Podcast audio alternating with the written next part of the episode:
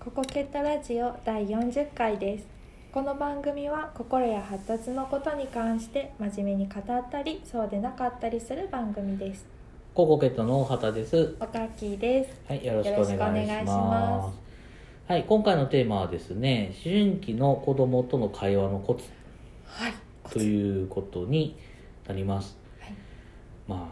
コツって言ってもね、こうやったら絶対喋れるようになるっていうことは、まあ、そんなもないっちゃないんだけど、はいあの、まあ、どういうとこ気をつけたらいいのかとか、あの、そんなことをちょっとお話しできたらなと思っています。はい、ところでですね、おかっきーさんはですね、思春期の頃は、はいはいお母さんとかお父さんとか喋ってましたか喋ってましたねあでもちょっとお父さんにはツンケンしてたかもしれないですはまあねそう異性の親ってねいちょっと敵になったりしますよねはい大体、おお父さんとは仲悪くなるのかなどうなんですかねでも最近そんなないっていう子もいますもんねうんそうなんですよそれそれも一つのテーマでね最近の思春期の子ってねはいちょっと違うんですよね、むかちょっと前のちょっと前っていうか、まあ、それぞれの年代の時違ったのかもしれないけど、はい思春期っていうのは例えばこのしなんていうんかなこう、まあ、盗んだバイクで走り出すとよく冗談で言うけども、はいまあ、そういうなんかこう抑えられない衝動があってそれがどこにもやり場がなくてうんでも何か表現したくてでも誰も分かってくれなくてはいこのモヤモヤをどうしたらいいんだみたいなうん感じっていうのが思春期のイメージがあるわけですようねん。はいだからその喋らないっていうことにしてもなんかあるんやけど喋れなういん喋、りたくないはい分かってほしいけど簡単に分かってほしくない、うん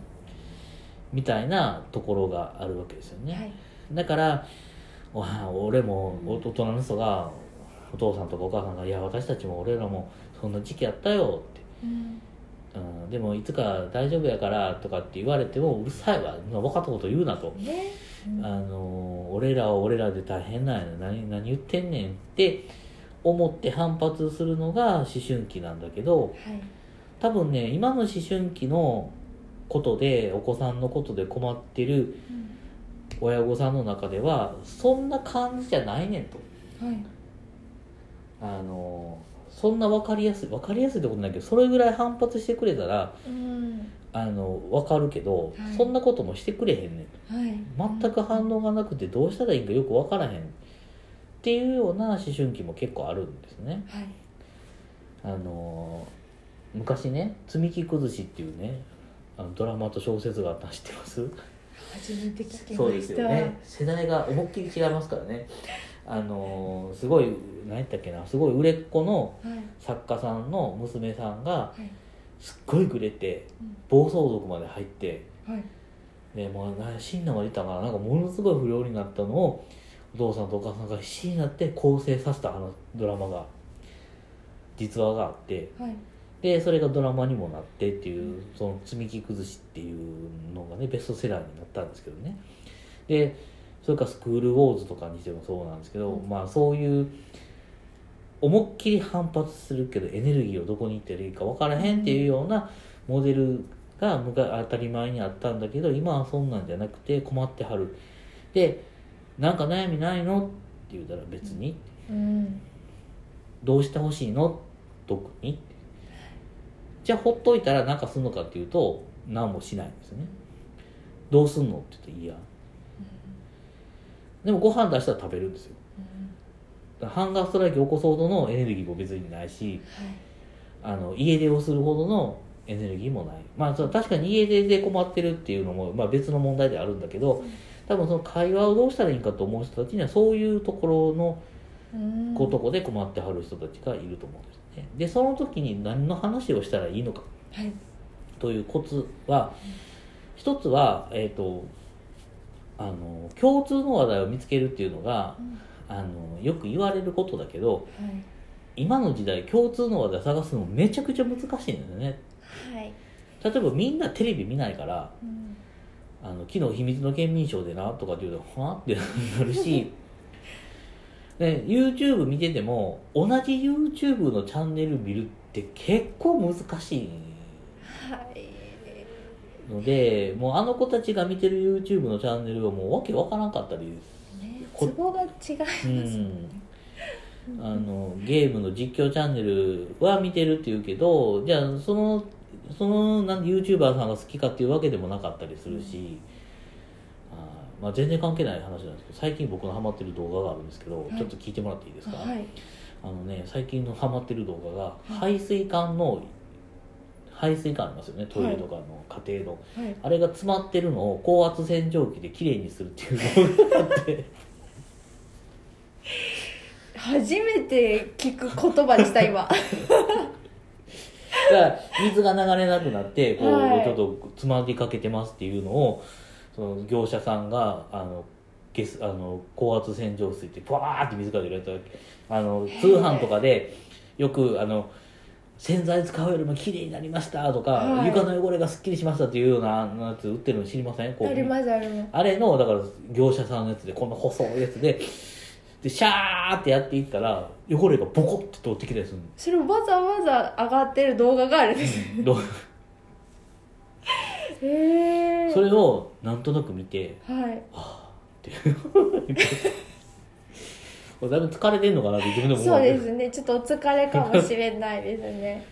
まああの例えばそんなことを共有することできないですよねお父さんなあの今最近高圧洗浄水でなあの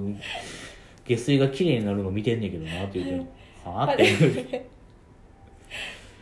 なるだけやからまあ共通になかなかならないですよね、だからあのそれを探すのはちょっと難しいわけですねはいでかといって子供に寄り添いすぎても鬱陶しいんですよ、うん最近なんか好きなことあんのかあーゲームしてんの今何のゲームしてんのお父さんも一緒にやってみようかなっていううっちゃいですよ ね